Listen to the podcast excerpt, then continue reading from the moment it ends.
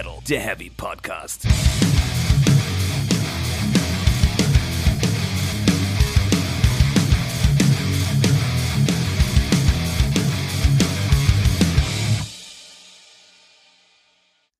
Herzlich willkommen zu Folge 85 von Speak Metal, der Heavy Podcast. Hallo Welt, hallo Stefan.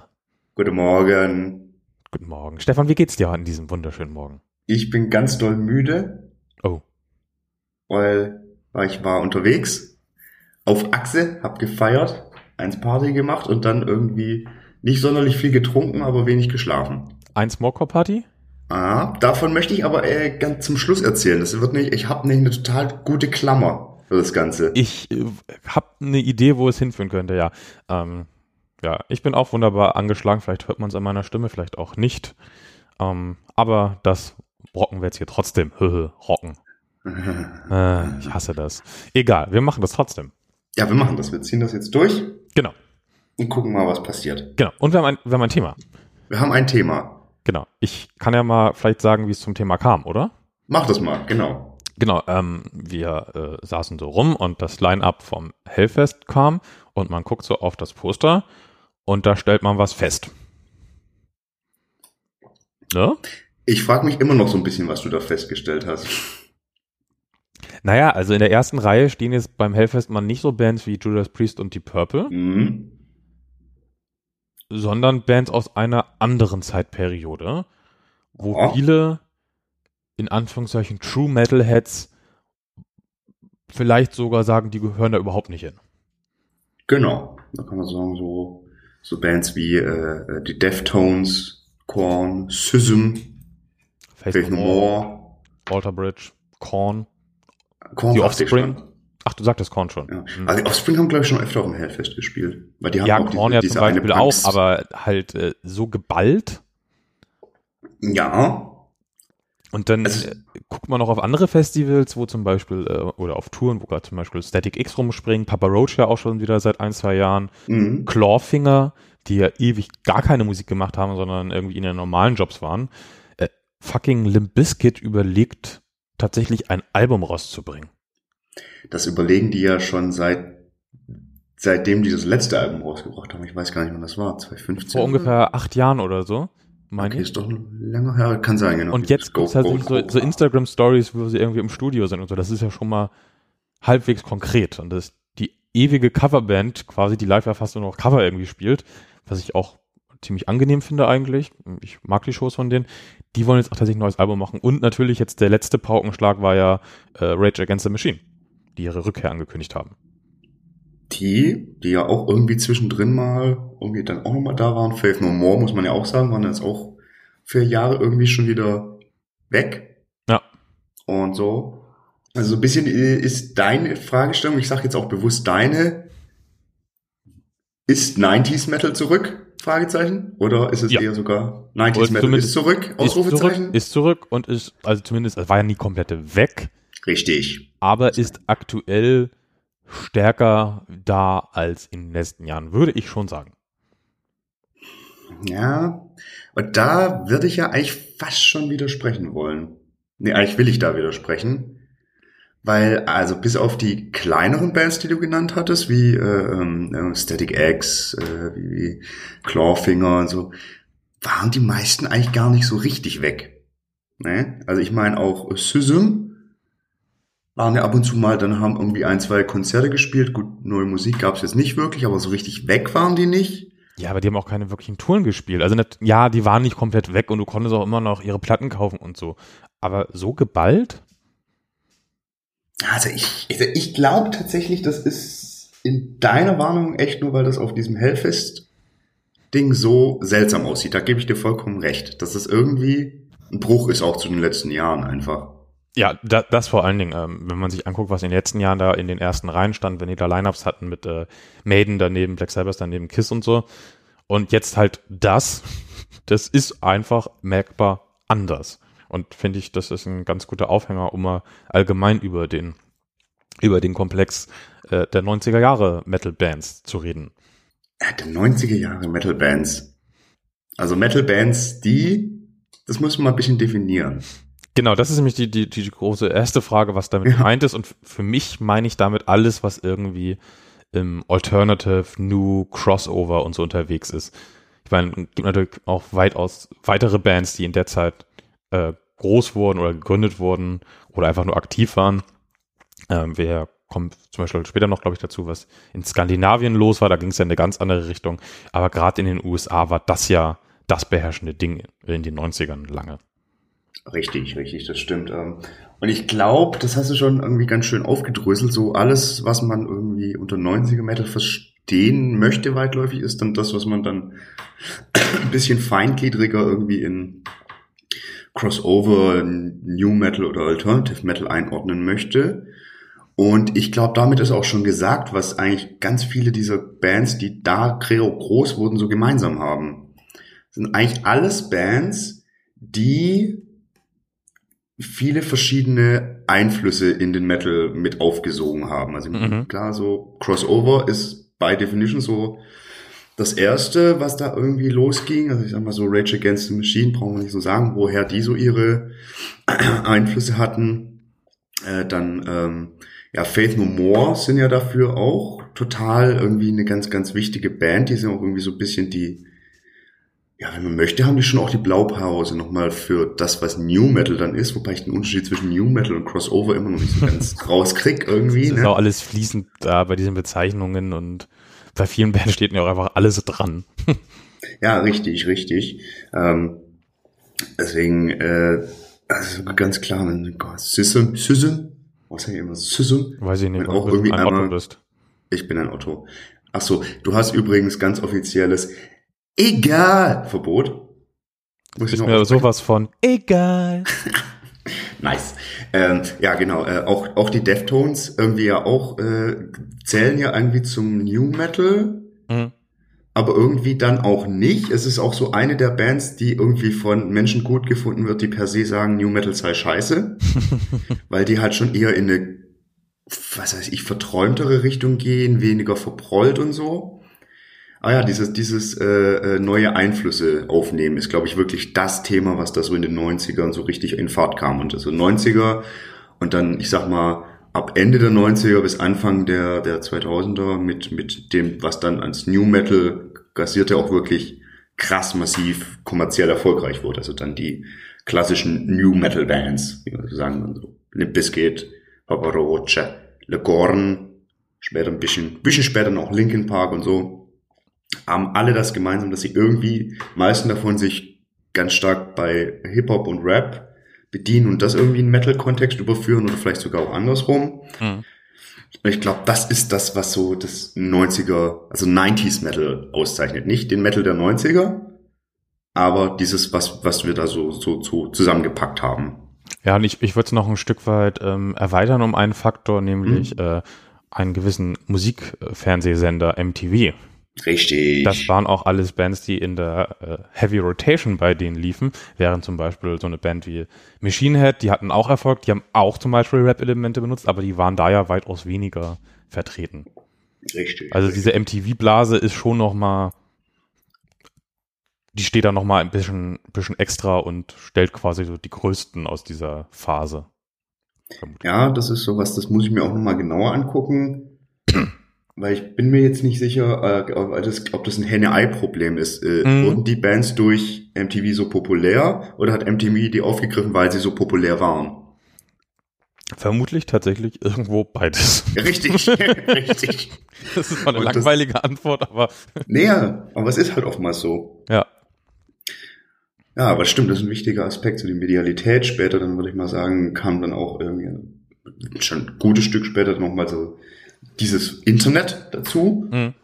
das dann ja auch irgendwie zu einer Diversifizierung der Geschmäcker geführt hat. Was natürlich dann auch irgendwie sagt, so ja, äh, Bands, die verschiedene Stilistiken abdecken, äh, reichen damit auch mal potenziell Leute und so weiter und so fort.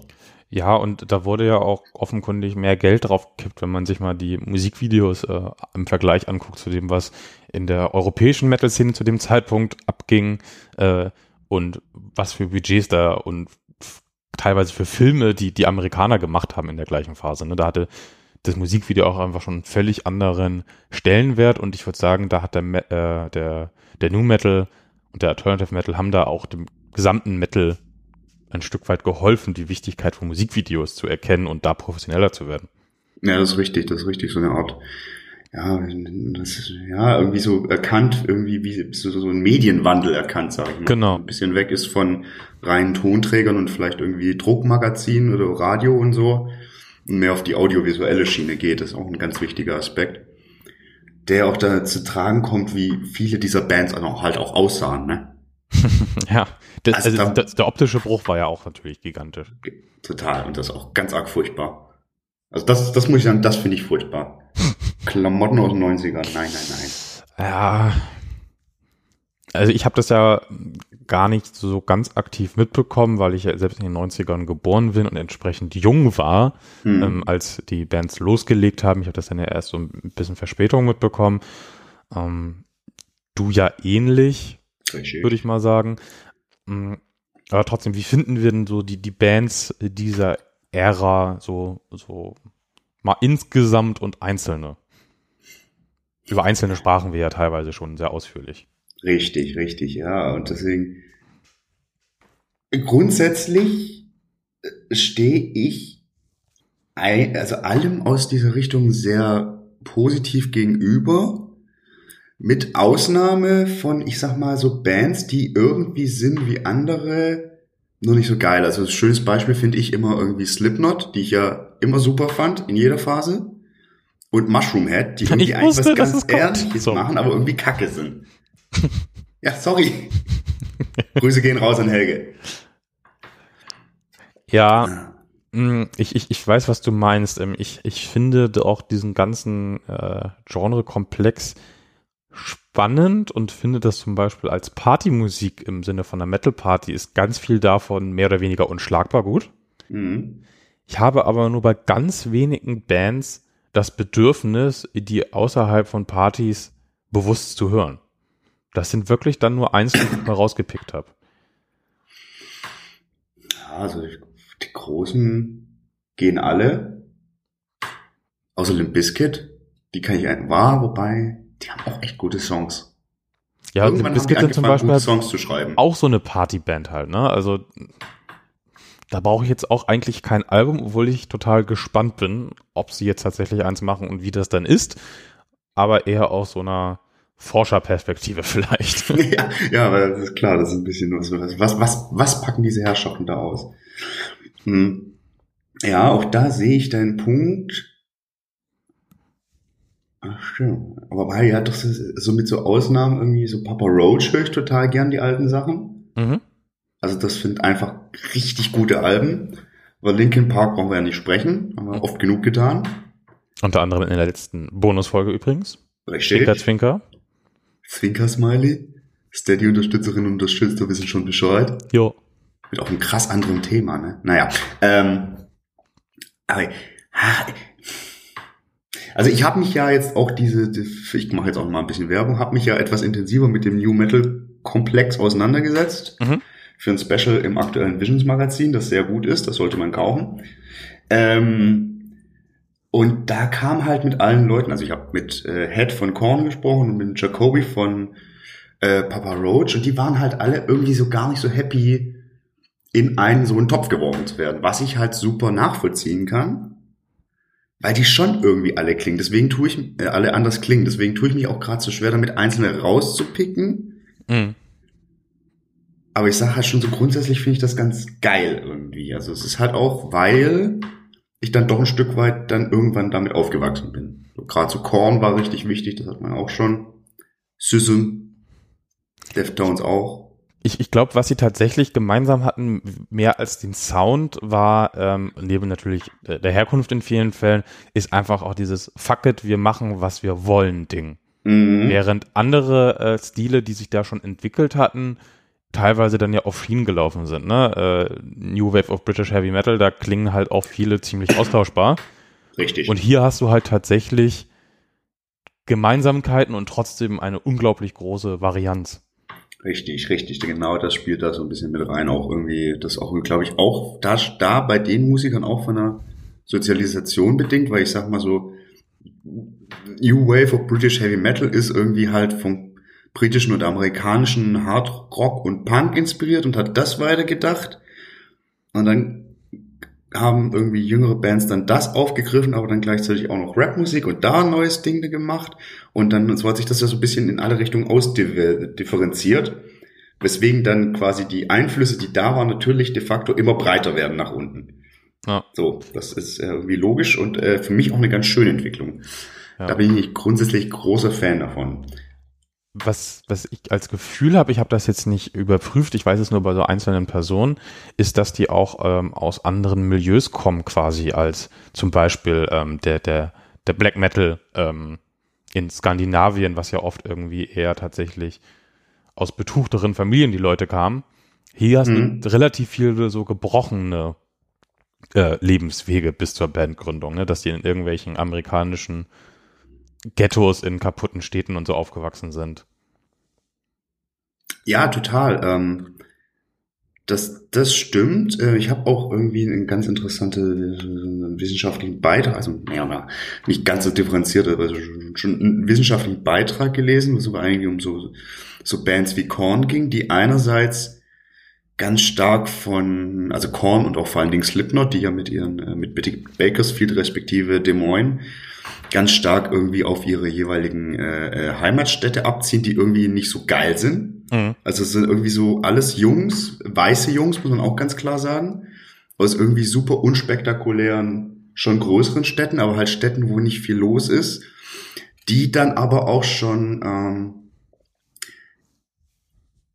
ganz stark, also da kam dann schon ganz stark auch sowas zu tragen, dass äh, man sich mit diesem, diesem mit den Erwartungen und so weiter und dem Leistungsdruck und so weiter damit noch nicht so richtig klarkommen wollte und ganz, ganz krass Bock hatte, wie es halt schon immer im Metal war, auch mit äh, Erwartungen vor allen Dingen natürlich von Seiten der Eltern und so weiter zu brechen. Und auch mit da, Erwartungen der, der restlichen Metal-Welt. Auch wichtig. Ja, wobei ich glaube, das ist gar nicht so bewusst ganz oft. Also so, dass dann man wirklich gesagt hat, man sagt auch Fuck you äh, an irgendwelche Metal-Konventionen, sondern dass das, das sich ganz natürlich ergeben hat aus dem, worauf man Bock hat. Also ich meine, bei, bei Korn, das kannst du da in allen möglichen Interviews nachlesen, die waren ja echt nicht so, dass sie sagten, so wir machen jetzt die Musik, die wir machen, um irgendwie ähm, Metal-Leute abzupissen, sondern einfach, weil wir die machen wollen. Und das ergab sich dann aber irgendwie, dass es in Metal-Kontext passt, obwohl es irgendwie auch nicht gepasst hat und da auch irritiert hat. Das finde ich nicht ganz spannend. Mhm. Kann man sich echt total tief reinwursteln und so weiter steckt wesentlich mehr dahinter, als man bei manche, ja, manche, das vieles davon wirkt so stumpf irgendwie, ne? Mhm. Aber ist es eigentlich gar nicht. Also beziehungsweise das, wo es herkommt, ist nicht so sonderlich stumpf. Du hast gerade noch was, was Schönes angesprochen, äh, nebenbei, ähm, worauf ich noch kurz eingehen möchte. Und zwar hast du ja gesagt, äh, das sind in der Regel, Bodycount sei mal als Ausnahme noch genannt vielleicht, eigentlich weiße Typen. Ja. Und der Rap, der damit ja verwandt ist, ist ja traditionell mit einigen Ausnahmen damals ziemlich klar in farbiger Hand. Richtig, also ist da genesen, klar. Ist das ja, quasi der Rap des Weißen ein Stück weit? Ist das vielleicht der Bereich, wo man dann tatsächlich als Jugendlicher mit, mit, mit Rap-Interesse tatsächlich dann noch erfolgreich werden kann? Mm, ja, ich meine, so um den Dreh kam ja dann auch irgendwie mit Eminem und so weiter auch wirklich krass populäre Weißbrot-Rapper daher. Ich glaube, es ist eher was anderes. Ähm, das muss man sich nicht, wenn man sich mal so, da gab's ja so so so so so, äh, so Tournee-Packages irgendwie, was weiß ich, Family Values Tour oder Anger Management mhm. Tour, wo halt solche Bands mit allen möglichen Rappern von Snoop Dogg über ähm, ähm, äh, Dr. Dre, über, über äh, Buster Rhymes und so weiter zusammen auf Tour waren, so ein Package. Also das ist ja irgendwie stellenweise 20 Bands an einem Abend oder Acts, die waren Metal-Bands, also war stellenweise waren auch Rammstein dabei und Marilyn Manson und dann hast du noch einen Snoop Dogg auf der Bühne und dies, das.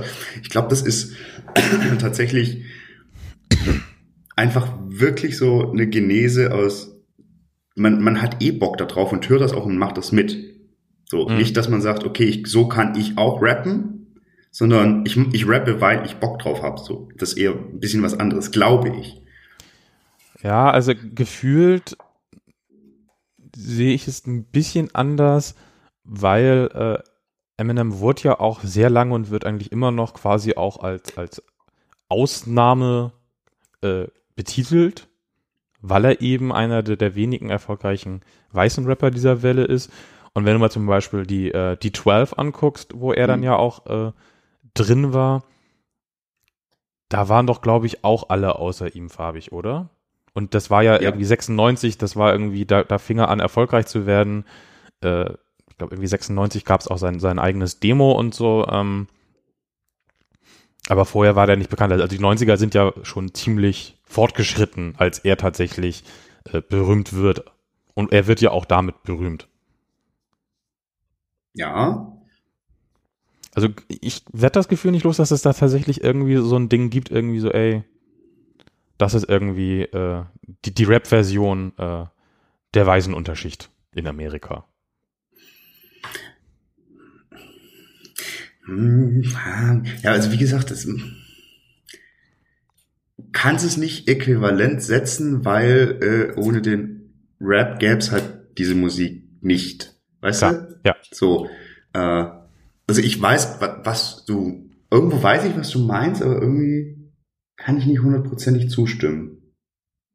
Ja, es ist ja auch wirklich die Frage dann, ähm, selbst wenn du jetzt zustimmen würdest, wie viel Prozent macht das quasi aus? ne, das Ja, kann ja auch einfach nur ein, einer von x Aspekten sein. Wird es sein, wenn es überhaupt einer ist. Richtig, richtig, richtig, ja. Spannend, da kann man sich so zu Tode reinwursteln, wenn man eigentlich mal möchte. Willst du? Aber dazu sind wir heute ein bisschen zu platt. Ich, ich fürchte auch, dass wir ein bisschen zu platt sind, ja. Ja, ja, ja, dann lassen wir mal ein bisschen noch mal äh, weiter darüber eruieren. Du hattest nämlich so einen schönen Fragenkatalog gestellt, ne? Genau, wir sind auch schon mittendrin. Ich, ich wollte zum Beispiel auch noch fragen, woher diese Welle an Wir sind wieder da kommt. Du bist ja aber der Meinung, die gibt es gar nicht. Das macht die. Frage ein bisschen schwierig ist. Richtig. Ja, aber da müssen wir doch auch mal drüber sprechen. Also, ähm, wie gesagt, bis auf die, wir hatten das ja eigentlich schon mal einmal durchexerziert. Ähm, bis auf die kleineren Acts äh, waren die meisten davon nie so richtig weg. Was aber schon, glaube ich, äh, äh, ein bisschen, ich meine, ich hatte es gestern äh, mit einer Freundin, mit der ich da unterwegs war, davon, die war bei äh, POD und Alien Ant Farm. Mhm. Braucht, also braucht ja, hat damals schon niemand gebraucht, braucht heute auch niemand. Haben ein paar geile Also- Songs jeweils. Bitte? Haben jeweils ein paar geile Songs. Ja, aber nee. Aber, äh, Ja, aber nein, okay. aber ich glaube, was da jetzt äh, im, im Tourneegeschäft vor allen Dingen greift, ist so ein, der Nostalgieaspekt. Weil das jetzt alles ganz viel so fast 20 Jahre, wenn nicht sogar länger her. Und dann überlegen sich sowohl die Bands irgendwie, das könnten wir uns eigentlich mal nochmal machen, da kommen bestimmt was verdienen, also auch die Leute, geil, mal wieder abhotten wie damals auf, äh, auf der, auf Christins 16. Geburtstag. Weißt du, wie ich meine? ja, dass das- das da jetzt greift. Das glaube ich tatsächlich nämlich auch, weil ähm, eine ähnliche Welle gab es da ja auch mit dem klassischen Metal vor einiger Zeit oder mit ge- allgemein so Retro-Rock gab es ja auch eine ganz, ganz ausgedehnte Welle. Mhm. Ähm, und vor allen Dingen, du hast gesagt, das ist ungefähr 20 Jahre her. Die Kids von damals, die haben jetzt halt auch die Kohle, um tatsächlich vermehrt wieder auf Konzerte und so zu gehen. Richtig. Ne, die haben so Familienplanung, ist alles am Laufen. Ähm, die Kinder sind vielleicht auch schon alt genug, dass man tatsächlich jetzt wieder auf Konzerte gehen kann und alles. Dass das einfach zeitlich in diesem Zyklus ganz gut hinhaut, denke ich. Ja. Das glaube ich nämlich ganz stark. Und ich habe noch äh, eine Vermutung in irgendeiner Form, ähm, weil Nostalgie brauchst du ja eigentlich auch nur, wenn gerade nichts Spannendes Neues passiert. Ich würde Mhm. nicht sagen, dass im Metal nichts Neues Spannendes passiert, aber so, äh, dass ein großes Genre aus dem Nichts entstanden ist, das war zuletzt ja eigentlich wahrscheinlich der Metalcore Jetzt im, im, im Metal-Bereich. im Metal-Kontext, genau. Den ich auch irgendwie ein bisschen als Erben ansehen würde oder als, als, Total. als, als. Und Absolut. gerade so auf dem Flügel kam danach einfach jetzt nichts mehr groß nach. Und dass man deswegen vielleicht einfach auch mehr Zeit hat, sich wieder mit sowas zu beschäftigen. Hm. Ja, dass ich denke, echt, das ist, das ist richtig, was du sagst. Das freut mich. Das ist immer gut. ja, ja, also, nee, also, das ist, äh, ich denke da jetzt gerade drauf rum. Ja, da ist noch ein Punkt dabei, aber auf den möchte ich nachher nochmal eingehen. Tatsächlich. Okay. Aber grundsätzlich ja. Irgendwie, und das ist ja auch tatsächlich, alles kommt wieder. So. Ja. Jetzt nicht unbedingt Geschichte wiederholt sich, bla, aber irgendwie so Trends und so weiter. Ja, und ich meine, ähm, zum Beispiel der, der Hair Metal war ja auch ein äh, Ding, äh, der wurde ja in den 90ern vom Grunge dann irgendwann getötet, mehr oder weniger. Gott sei Dank. Aber diese ganze Glam Hair Metal, und da kommen ja auch gerade die Bands zurück. Das passt zeitlich ja auch. Wir ja. hatten jetzt vor ein paar Jahren schon Guns N' Roses, die da so noch so halb reinpassen. Wir haben jetzt ganz akut Motley Crue. Äh, Sachen wie Steel Panther sind auch gerade riesig, die genau das bedienen. Das passt zeitlich halt auch ungefähr von dieser Nostalgiewelle her und auch da kam ja nichts Vergleichbares in der Größenordnung nach an, an, an komplett neuen Ideen. Nee. Deswegen ist da so ein, so ein Vakuum quasi ein Stück weit. Das ist eigentlich ganz schön traurig, wenn man so drüber nachdenkt, ne? Weiß ich nicht. Nee, also, also jetzt nicht schlimm, aber tatsächlich, also es stimmt, also. Aber das waren so meine Überlegungen zu äh, der, der Wir sind wieder da Welle, die du gar nicht siehst. ja, ja, ja, also wie gesagt, so, weil irgendwie gesagt, die Großen nie weg, aber bei den kleineren, da passt das dann schon. So, haben ja. jetzt so zur Genüge durchexerziert. Ja. Ähm, du hattest aufgeschrieben, wo sollte man dringend mal reinhören? Mhm. Ausgehend davon, dass wir jetzt schon, wie ich vermutet hatte, über viele Bands schon gesprochen haben. Mhm. Und ähm, es gibt ja vielleicht auch Zuhörer, die wenig Kontakt zu äh, dem Bereich haben. Vielleicht kann man denen noch mal ein paar Geheimtipps oder so an die Hand geben. Ich selber bin leider, obwohl ich die Frage gestellt habe, nicht so wirklich auf welche gekommen. ähm, also ja, ich weiß nicht, ob man da von Geheimtipps sprechen kann. Na, ich hatte schon gesagt, so äh, äh, von Papa Roach, die ersten locker vier, fünf Alben sind super. Mhm. Also gerade auch die Infest, auf der Last Resort drauf ist.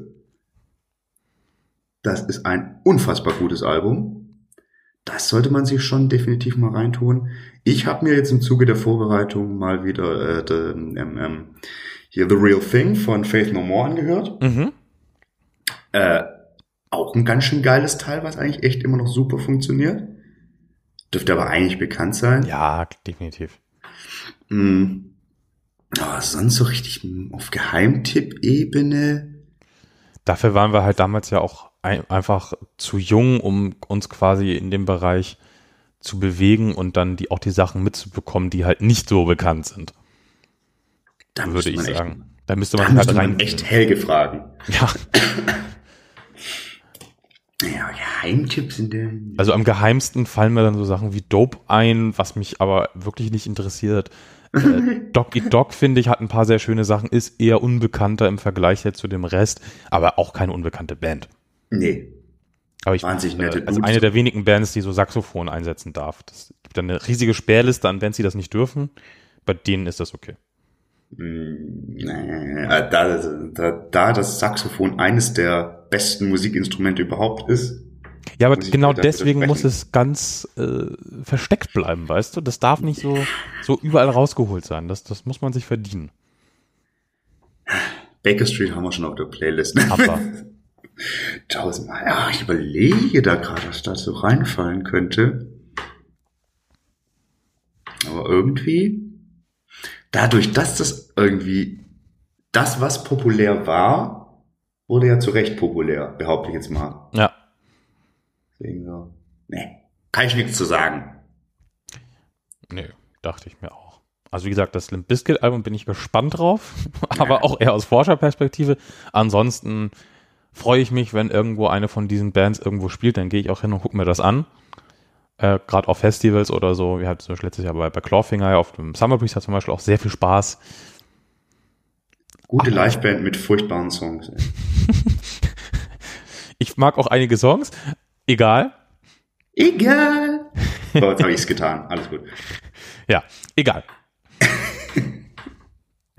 Ja, lass halt mal, lieber mal der Frage widmen, was denn so in den anderen äh, Metal-Sparten so los war. Ja, wir hatten das ja auch schon ein bisschen ähm, gestriffen. Gestreift. Ich weiß, ich sage immer gestriffen, weil du immer gestreift sagst. Ist dir vielleicht schon mal aufgefallen? Nee. Ja. Tatsächlich. Ich, ich habe da ein paar interessante Sachen gefunden. Ähm, also generell gab es ja so Sachen wie der Rockhard, der fragte, ist Metal tot? Ne, das hatten die als große Überschrift einmal, ähm, weil der klassische Metal, der hatte halt kaum Saison. Nö. Also es gibt so ein paar große Acts, die haben das halbwegs unbeschaden überstanden, diese Phase. Aber das, was Heavy Metal genannt wurde, hatte Probleme unterm Strich. Und damals kam auch die Frage auf, ob man nicht diese Bezeichnung Heavy Metal in Metal umbenennen möchte und das Heavy Metal quasi zum eigenen Untergenre macht, was bis dahin auch in der Unterscheidung zumindest in einigen Ländern gar nicht gegeben war. Da stehe ich jetzt irgendwie auf dem Schlauch. Ist das jetzt quasi so, wie wir das heute verwenden?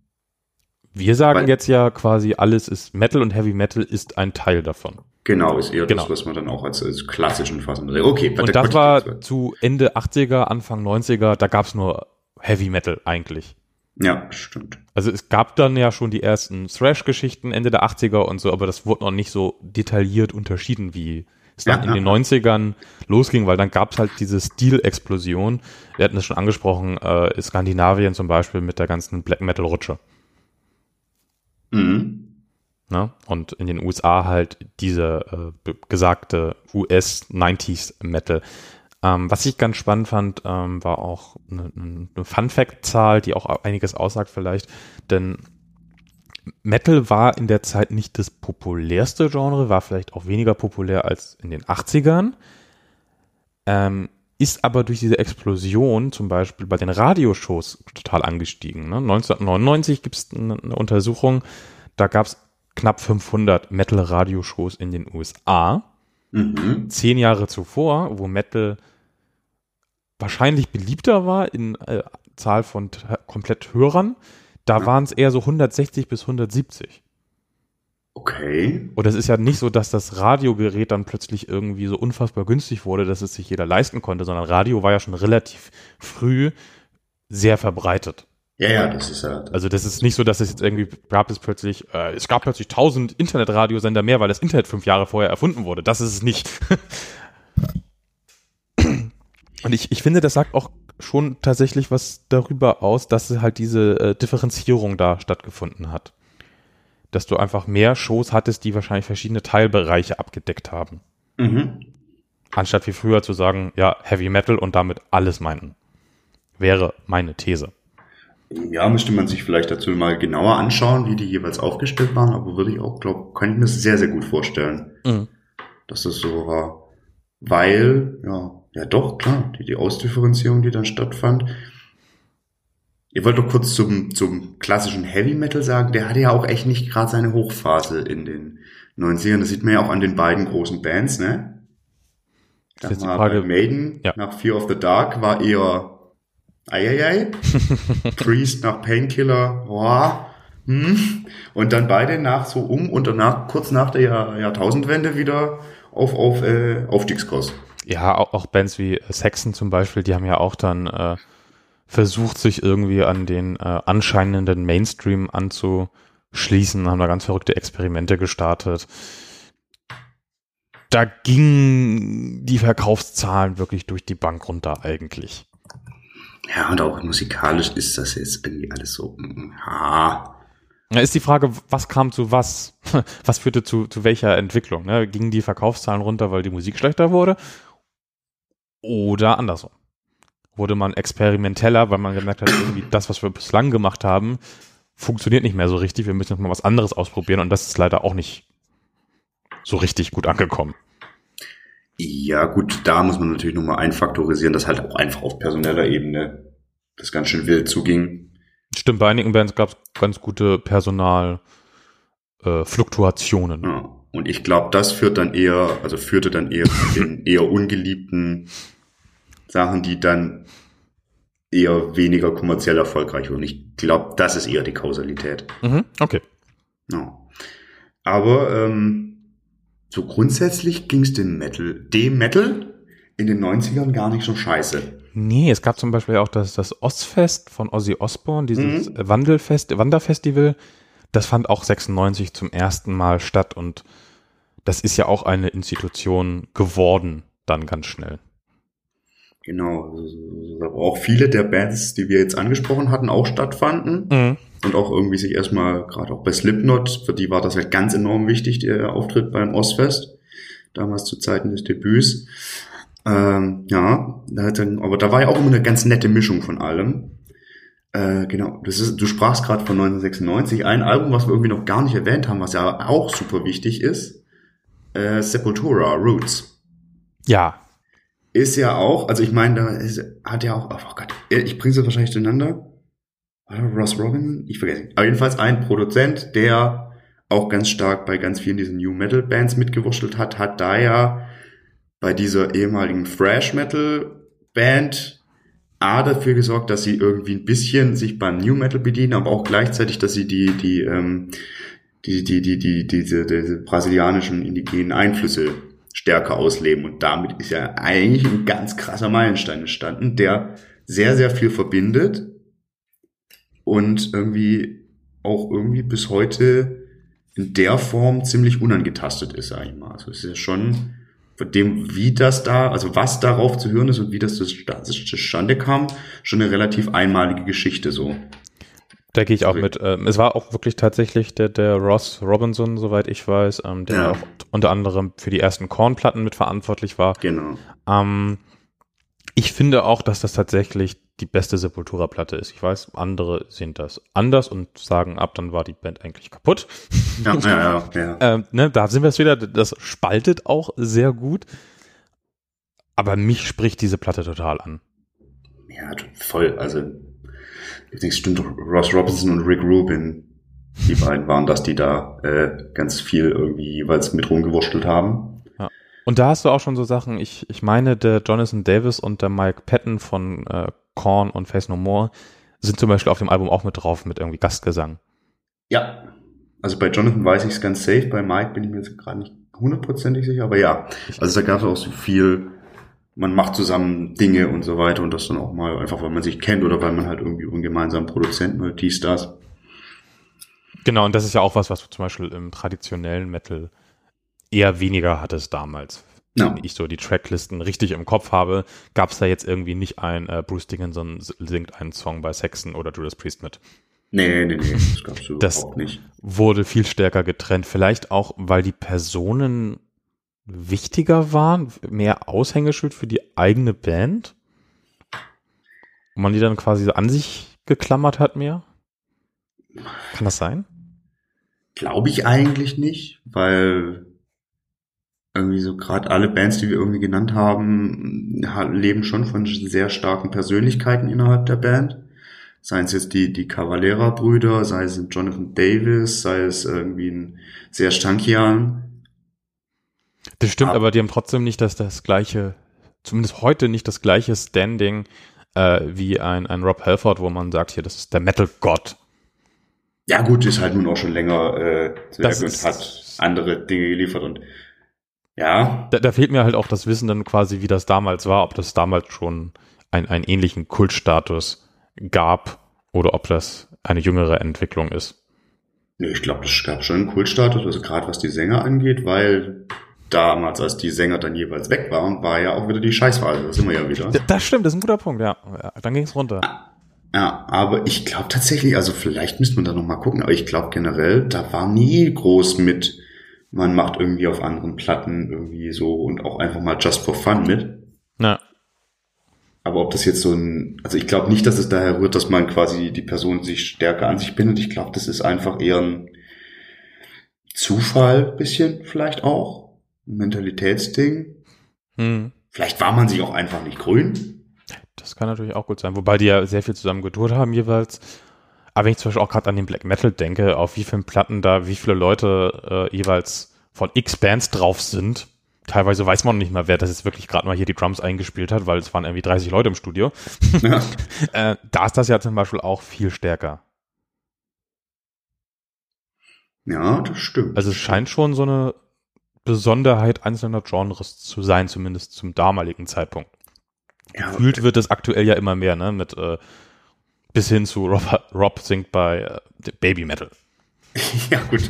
Ja, ja, ja, ja, wichtiger Punkt tatsächlich. Aber ich glaube, das ist nicht tatsächlich nicht immer unbedingt äh, Genre gebunden, sondern echt so, so, so, ein, ja, so Mentalitätsding irgendwie.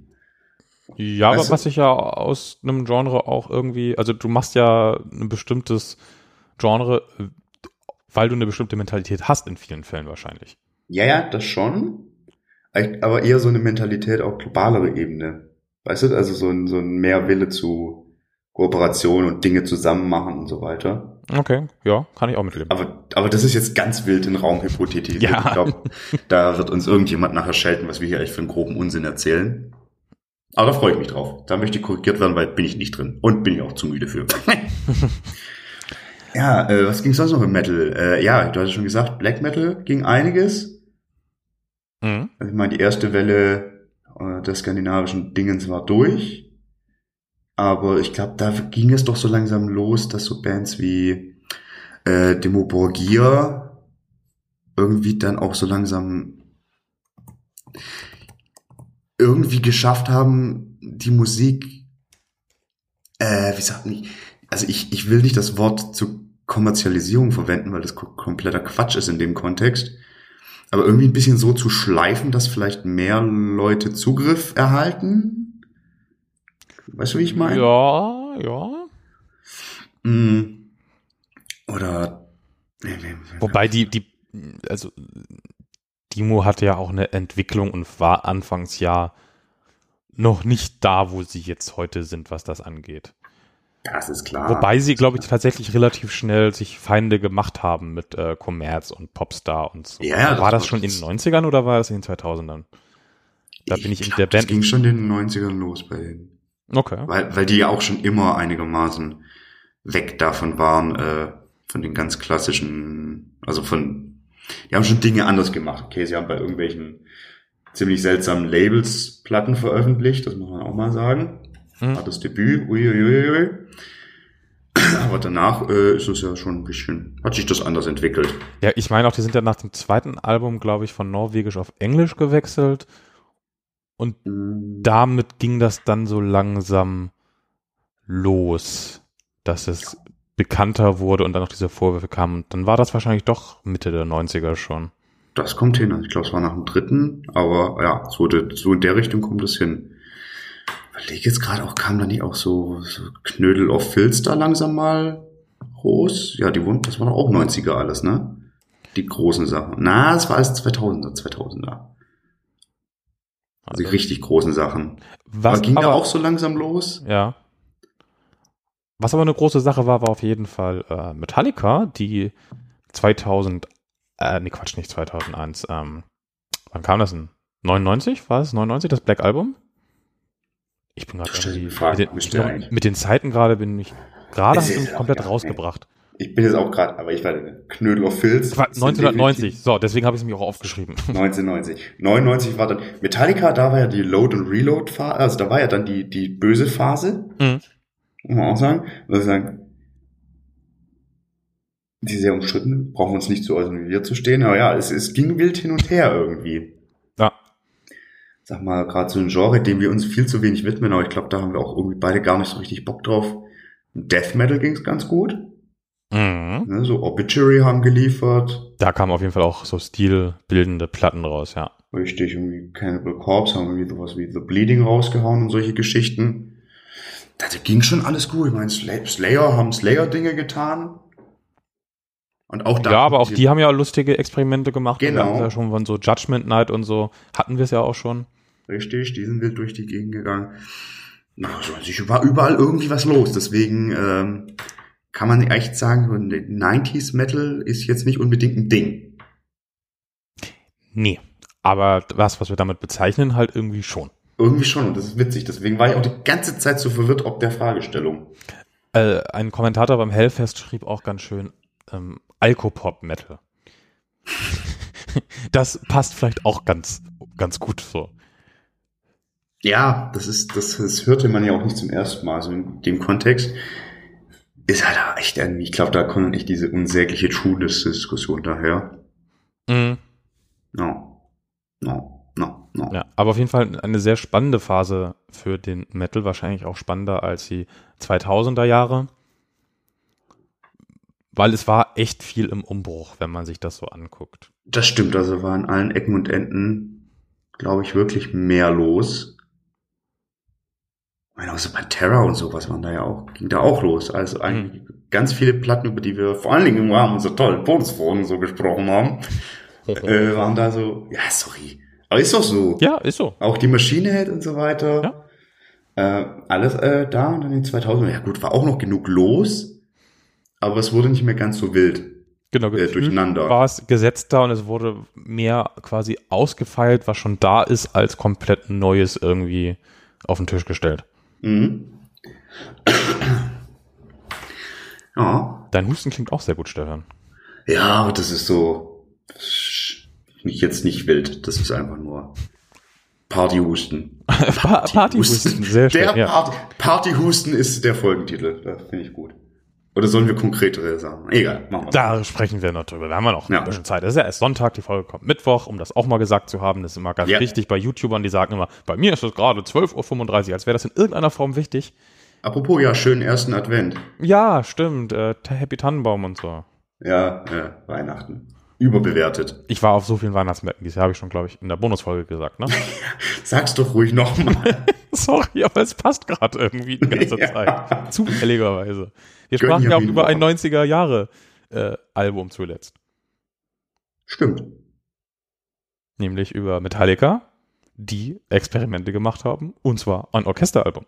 Also live. Ja. Ja. Ja, ja. Und das aber auch veröffentlicht haben. Aber auch da sind wir wieder beim Thema äh, neue Wege beschreiten. Mhm. Oder auch nicht, weil es gab vorher. Egal, lassen wir das. Das, lassen äh, wir das. Ja, also, also, Gott, oh Gott, oh Gott. Jetzt, äh, es äh, entgleitet auch so ein bisschen, ne? Ja, lass doch mal zurückleiten. Ähm, ich habe noch die Frage aufgeschrieben, ob das auf andere Metal-Genres oder den Metal an sich abgefärbt hat, was da passiert ist. Wir haben ja eigentlich schon eruiert, ja.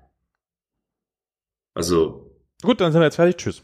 Nee, erfüll mal ja, aus. nee, also jetzt, ich meine, das ist dieses, dieses Dinge zusammen machen, Dinge irgendwie äh, äh, verschiedene Stilistiken einbringen, äh, ähm, die Bedeutung von von äh, äh, Musikvideos irgendwie große kommerzielle Erfolge.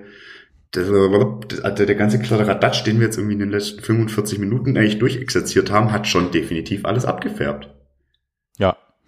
Ähm, was ich noch sehe, ist ein bisschen, dass quasi Nu als Einstiegsdroge auch in den klassischen Metal hinein funktioniert hat für viele Leute. Mhm. Eben wegen der Verschmelzung mit der Rap-Kultur. Mhm. dass das tatsächlich wichtig ist, dass viele Leute wahrscheinlich heute nicht hier wären, also in der Szene wären, ohne entsprechende Bands. Das liest man immer wieder von Leuten in den Richtig. Kommentaren. Ähm, Deswegen soll man das auch mal ein bisschen wertschätzen und da die Leute nicht äh, für anpöbeln. genau. Außer das Mushroom Head. Mushroom Head braucht wirklich kein Mensch. Haben auch ein paar nette Songs. Nee. Ja, Stefan. Ja, ich muss Stefan. auch ein bisschen, ein bisschen Grumpy Old Man, Stefan. Gar nicht, gar nicht grumpy. Oh, ein bisschen schon. Nee, nur müde. Oh, Stefan müde, Stefan Bettchen. Ja, Ja. was auch noch auf jeden Fall für mich ein Ding ist, die haben eine neue Art von Härte reingebracht. Keine, keine härtere Härte, Hm, oh, oh, ich, das, das hatten wir schon mal, ja. sondern also weniger auch durch Melodien und, oder die Art des Gesangs oder irgendwie, dass sie über ganz blutrünstige Sachen singen, da haben wir eher Slayer, Cannibal Corpse und so, sondern viele Sachen sind sehr persönliche Texte über sehr persönliche Schicksalsschläge, Gewalt und dergleichen. Mhm. Ne, das heißt, du hast halt nicht irgendwie, wenn du jetzt irgendwie ein Black Metal hast, wo du dann irgendwelche allgemeinen Satansgeschichten hast oder Power Metal mit irgendwelchen Mittelalter-Fantasien, Heavy Metal, wo dann irgendwie die, die Indianer von, von bei, bei, bei Maiden irgendwie umgebracht werden, sondern es ist halt wirklich ganz stark runtergebrochen auf den Songwriter oft. Das ist ein wirklich guter Punkt. Danke. Ähm, also ich meine, gut, so Black Metal ist halt viel mit Metaphern, da fand es auch statt, aber so die Direktheit, Hm? in der quasi über, über Gefühle und vor allen Dingen über sehr krass negative Gefühle getextet, geschrien, gesungen, gerappt wurde, das ist schon ein wichtiges Ding, was, glaube ich, auch viele Leute anspricht. Also mich ja auch, zähle ich mich ja ganz klar dazu. Ja. Äh, und ja, richtig, richtig, sehr, sehr wichtig. Und das ist nämlich was anderes als, es ist vor allen Dingen, A, ist es witzig, wie das meistens im Kontrast zur Mucke steht. Mhm. Und schön ist es halt auch, wie es im Kontrast zu ja, äh, althergebrachten Metal äh, Topoi geht, so, ne? Ja, also auch da ist es halt wieder schwierig, das wirklich ganz felsenfest zu sagen, einfach weil dieser Sammelbegriff so schwammig ist. Mhm. Aber ich finde, da spricht schon einiges für, dass, es das, dass man das so festhalten kann. Ja, und das ist nämlich auch wieder was, was auf deine These des, äh, des, dieses, dieses äh, quasi Äquivalenz zu Rap, äh, dem, dem ich ja widers widerspreche, aber was darauf einzahlt, weil halt beides irgendwie relativ klar und unbeschönigt Lebensrealitäten abbildet. Ganz genau, da sind wir auch wieder bei den Milieus, aus denen die Leute stammen, aus diesem Mhm. Unterschicht-Ding. Genau. Also weitestgehend natürlich ist auch da so hier und so. Ja, aber das ist schon definitiv da ganz verbreitet, ja. Ja, ja, ja, ja. Ja. Und ähm, was wir auch schon angesprochen hatten, dass wir das beide anscheinend ja so ein bisschen als Keimzelle für die spätere Metalcore-Explosion sehen, ne? Richtig. Auch da passt das ja wieder. Ja, also ich meine, gut, also der Metalcore an sich hat sich ja schon ein bisschen früher entwickelt, aber dann die Popularisierung, vor allen Dingen dann auch ein bisschen so die Sachen, die man dann als irgendwie Screamo und sowas und auch was dann so enorm kommerziell erfolgreich wurde und auch auf dieselben ganz ähnliche Arten irgendwie Leute angesprochen hat. Man kann auch sagen, auch der Klamottenstil war dann scheiße Mhm. und so. Ja, und auch ähm, der diese Nu Metal Welle quasi brach ja so 2002, 2003 ungefähr. Da gingen die Verkaufszahlen von denen dann tatsächlich wieder runter Mhm. in vielen Fällen. Und dann kam ja nach und nach der Metalcore hoch. Also das passt zeitlich schon irgendwie, auch wenn es ihn, wenn es die schon vorher parallel gab. Das Aber so richtig. der große Erfolg quasi kam, nachdem der andere sich niedergelegt hatte ein Stück weit. Das ist richtig.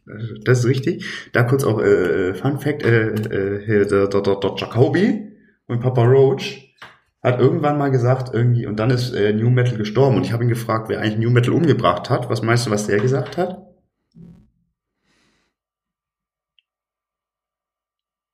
Bist du noch da? Ja, ich, äh, Überlegst oder bist du einfach gerade ich, eingeschlafen? ich ringe mit mir. ja, Ob das Ringe. jetzt so offensichtlich ist, dass ich jetzt Metalcore sage. nee, äh, hätte ich jetzt nicht eingebracht, wenn, wenn das das wäre, was er Ah, okay. Ich dachte, Er, er meinte tatsächlich hier wirklich dieses Garagenrock, Indie-Rock-Ding sie, mit White Stripes, Strokes und so weiter, was ja dann auch tatsächlich sehr populär wurde. Mhm. Ich war da geneigt, ihm zu widersprechen, weil sehe ich nicht. Ich glaube, das spricht eher andere Leute an. Also so grundsätzlich. Na, du hast Aber, ja auch so, so, so Stimmungsphasen ähm, in der Ges Gesellschaft, ne? dass man halt in, äh, in Zeiten, wo es vielleicht schlecht ist, eher ein Stück weit fröhlichere Sachen hört als Gesellschaft, als Ganzes. Äh, und in Phasen, wo es eigentlich gut ist, wirtschaftlich zum Beispiel, hat oftmals eher negative Musik und Kunst ein Hoch. Wenn ich da nicht richtig äh, informiert bin, dann korrigiere mich bitte, aber so habe ich das mal gelernt, dass es solche Phasen tatsächlich, man die beobachten kann. Ja, Und dann würde ich sagen, so 2000er, da kommen wir halt aus einer Phase des Friedens raus, hm. die die 90er ja waren mit, ne, hier der Ostblock bricht zusammen und dann kommt halt so äh, 9-11 und solche Späße. Ja, aber auf vielen anderen, also ja, auf vielen anderen Ebenen ging es aber irgendwie dann auch eher scheiße und so. Ist schwierig so. Also ich meine, klar, irgendwie, es ist so, so Ablenkungsmusik versus ich stürze mich voll in, in meine persönliche Scheiße rein. Da tue ich mich immer ein bisschen schwer mit, das so eins zu eins festzumachen. Ich meine, ja gut, klar, so Schlager war halt dann populär, als die Leute echt richtig, richtig äh, arm dran waren und sich gar nicht mal so gut fühlten und sich irgendwie ablenken mussten. Aber auch zugleich gab es da auch andere Strömungen. Muss man immer gucken, wo man sich so ein bisschen bewegt, glaube ich. Ja, also generell, wir hatten das ja vorhin auch schon, dass es für keine Sache nur eine Erklärung gibt, sondern es immer eine, eine Sammlung aus Erklärungen ist. Mhm. Aber vielleicht kann man, hat man da eine Spur möglich. Definitiv, das fließt auch mit rein. Bin ich bei. Schön. Das ist wieder sehr harmonisch jetzt. Ja. Toll. Sind wir damit nicht sogar auch dann durch? Nee, du wolltest noch irgendwas über den Metalcore anbringen, oder war das jetzt? Nee, ich möchte jetzt einmal kurz den gestrigen Abend durchexerzieren, weil das ganz viele Dinge bestätigt. Oder beziehungsweise ich erzähle einfach mal. Ja. Und dann wirst du sehen, was ich meine. ähm, ja, Icke war ja gestern in Hamburg unterwegs. Zuerst war ich bei den fantastischen Bury Tomorrow auf dem Konzert. Das war schön wie immer. Wo haben die gespielt? Hm? Wo haben die gespielt? In der äh, sehr, sehr innig geliebten Markthalle. Ah, sehr schön, ja. Gute Location. War, war wohl anscheinend dann auch noch ausverkauft am, am, mit der Abendkasse. Das war ja auch äh, der Schauplatz unseres ersten Speak Metal Auftrittes, der übrigens auch ausverkauft war. Stimmt. Ich glaube auch nicht wegen uns. Na und? Das ist egal. Aber äh, wir haben ja aus, stimmt, wir haben in der ausverkauften Markthalle gespielt. Ja. Geil. Ja, gut, wir haben auch auf dem ausverkauften WOA gespielt. Bitte. Ja, eigentlich spielen wir nur auf ausverkauften Events. Wie geil sind wir denn? Das ist auch mein Anspruch eigentlich. und das Holdout mache ich nicht. Dann fahre ich nach Hause. Bin ich Joey DeMaio. Das ist auch richtig so. ähm, naja gut, kurz zurück zum gestrigen Abend. Äh, ja, Employ to Surf war ein Vorband, das war auch ganz fantastisch. Äh, möchtest du was auf die Playlist packen eigentlich für diese Folge? Vielleicht was von Doggy Dog. Da würde ich noch mal schauen, ähm, Mhm. welchen Song ich da nehme. Da schickst du mir mal, weil ich habe so ein paar Dingsies. Ja. Einfach, äh, weil das so in die Narration ganz gut reinpasst. Deswegen kommt von Employ to Surf Ode Nothing drauf. Mhm. Ganz fantastische Band ist das. Gut, wie gesagt, tolles Konzert, alles schön. Der Gag an dem Abend war, dass äh, es quasi äh, im Rahmen der Moorcore Party, die dann im Kaiserkeller stattfand, also Moorcore ist ein Online-Magazin, ganz tolle Leute, die machen das echt richtig gut, äh, ein Bury allem. Tomorrow DJ-Set gab. Bitte? Ich sag, die sind vor allen Dingen unfassbar fix. Also, wo man bei anderen deutschen Publikationen, ich gucke niemanden an, so die News so drei Tage verspätet bekommt oder so, sind die echt up to date und hinterher und machen das ganz gewitzt. Ist so, richtig, richtig gut und wirklich auch gute Leute und so. Gutes Partykonzept auch. Und wie gesagt, da war ein Bury Tomorrow DJ-Set angesetzt für den Abend, das wir uns gegönnt haben. Und das war relativ ähm, schön. Also der, der Dave heißt er, glaube ich, der Gitarrist, hat den DJ gemacht. Er war äh, ab und zu etwas äh, überfordert, hat aber auch krass schön die Leute überfordert. Hat sehr lustige Sachen gemacht, wie zum Beispiel irgendwann, also er hat öfter mal ein bisschen was Dubsteppiges reingebracht oder Drum-Bass-mäßiges. Es war aber eigentlich eine klare Metal-Party. Mhm. Zum einen gibt es einen sehr schönen äh, Dubstep-Remix vom Tetris, von der Tetris-Melodie. Habe ich gefeiert. Mit der kann man eh fantastische Sachen machen mit der Tetris-Melodie. Ist so, ist so. Ähm, Lieblingsaktion war aber, er hat mal schön äh, Slayer eingespielt, beziehungsweise Slayer gespielt, hat dann unterbrochen und hat sich darüber echauffiert, dass die Leute doch bitte, wenn Slayer läuft, hier einen vernünftigen Circle Pit auf die, äh, aufs Parkett legen sollen. Und hat die Crowd dann angestachelt. Und der Circle Pit ging los und die Musik setzte wieder ein und es kam All I Want for Christmas is You von Mariah Carey und der Circle Pit ging den ganzen Song durch. Das war ganz großartig. Oh, schön. Schöner Oh. Troll-Move. Richtig guter Troll-Move. Der hat noch ein paar andere Troll-Moves gebracht. Zum Beispiel hat er äh, äh, Menschen auf die Bühne geholt, um den besten Song der Welt Karaoke zu singen. Da kommst du nicht drauf, was der beste Song der Welt ist. Ich bin nämlich auch nicht drauf gekommen. Ich meine jetzt nicht diese Scheiße von Tenacious Diva. Ich dachte ja erst, das kommt, aber nein, nein, nein, nein, nein, nein, nein. Sagt dir der Name Vanessa Carlton was? Ah, Es klingelt, aber ich verbinde gerade nichts damit. A Thousand Miles? Oh, ja. Mhm. Oh, oh ja, okay. Hättest du den Karaoke singen können? Nein. Ah, schwach. Ich glaube, da geht's ganz vielen Leuten so. Ein, ein, äh, ein Mädel hat das richtig gerockt. Deswegen, aber der Song kommt auch auf die Playlist, einfach weil es so schön ist. Aber das war ein guter Trollmove und der größte Trollmove kam dann natürlich am Ende. So nach dem Motto, ja, da ja hier irgendwie am meisten abging, äh, äh, als äh, Mariah Carey mit ihrem Weihnachtslied singt und ich sag noch so, don't you fucking do it und er guckt mich nur so an, also wir standen relativ nah am DJ-Pult, guckt mich an, shut up. und was kam? Wham. Ja, das zweite Mal jetzt an diesem Wochenende. Ich wäre ohne, also ich hätte es dieses Jahr ohne diesen Scheiß-Song geschafft. Jetzt verstehe ich auch, warum du heute so durchhängst. Da muss man natürlich dann erstmal auch drüber hinwegkommen. Ist so. So, nun aber, das war jetzt so, das waren die gaggigen Sachen auf der Liste, Schön, ja, doch. wo die Leute echt oft irritiert waren. es muss halt im richtigen Verhältnis sein. Es darf halt nicht anfangen, irgendwie nervig und gewollt zu sein, aber so ein paar so Aktionen, schön. Genau. Wie lang ging das denn insgesamt, diese äh, Party mit seinem Set? also das Set ging, glaube ich, oh, bummelig eine Stunde. Ja gut, dann bekommst du schon ein bisschen was untergebracht. Richtig. Er hat nämlich dann auch, also er wusste schon genau, wann er jetzt die Crowd wieder irgendwie, also wenn es genug irgendwie grimy Dubstep-Remixe sind und, sieht er, und er irgendwie die Leute mit Last Resort oder sowas abholen muss. Mhm. Ähm, und das, das ist jetzt nicht dann der Punkt, wo ich dann darauf komme. Das war ein relativ junges Publikum. Also ich war schon, naja, ich glaube, hat, kratzte wahrscheinlich schon an, an, am oberen Ende des Alters, Altersspektrum. Für wie viele Mutti-Zettel hast du denn unterschrieben? Äh, alle. Ah, okay, sehr gut. Alle. Nee, also waren natürlich auch ein paar ältere Menschen da, aber Großteil natürlich jünger. Und äh, ich sag mal, wenn da so ein Last Resort dann der, der Dave reingestreut hat, dann kannst du dir ja vorstellen, was da los war. Das, das funktioniert heute wie damals. Das war ja auch mein Punkt vorhin, das ist einfach als Partymucke ist das Zeug so unkaputtbar. Egal wie oft man das hört und wie es einem dann quasi schon aus dem Hals raushängt, wenn man es zufällig irgendwie reingeschaffelt bekommt, aber im Party-Modus. Richtig gut. Da genau, das, das Ding. Genau, auch so irgendwie so ein Song wie äh, Hot Dog von Limp Bizkit, den ich irgendwie, wenn ich den höre, irgendwie auf solchen Partys höre, mhm. eigentlich auch ein ganz furchtbarer Song, aber funktioniert halt. Ne? Kontext, Kontext. Richtig, dieses Party-Ding. Aber das, worauf ich jetzt eigentlich noch hinaus will, Songs von, also wir hatten es ja davon, wie Metalcore dann irgendwann New Metal mehr oder weniger abgelöst hat und ich habe die Arbeitshypothese, dass jetzt Metalcore-Bands, die auch ganz stark mit New Metal äh, sozialisiert wurden, anfangen, verstärkt wieder New Metal-Elemente reinzubringen. Ich sag da Bring Me the Horizon. Mhm. Ich sag so eine Band wie Northlane. Mhm. Ich sag äh, eine Band wie I Prevail, die tatsächlich,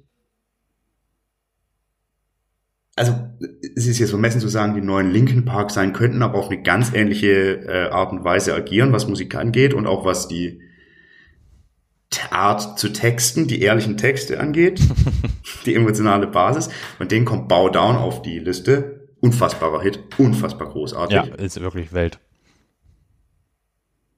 Kennst du den? Ja. Von I Prevail? Ja. Geil. Wusste ich nicht. Ja. Drauf. Ist ein Hit, ne?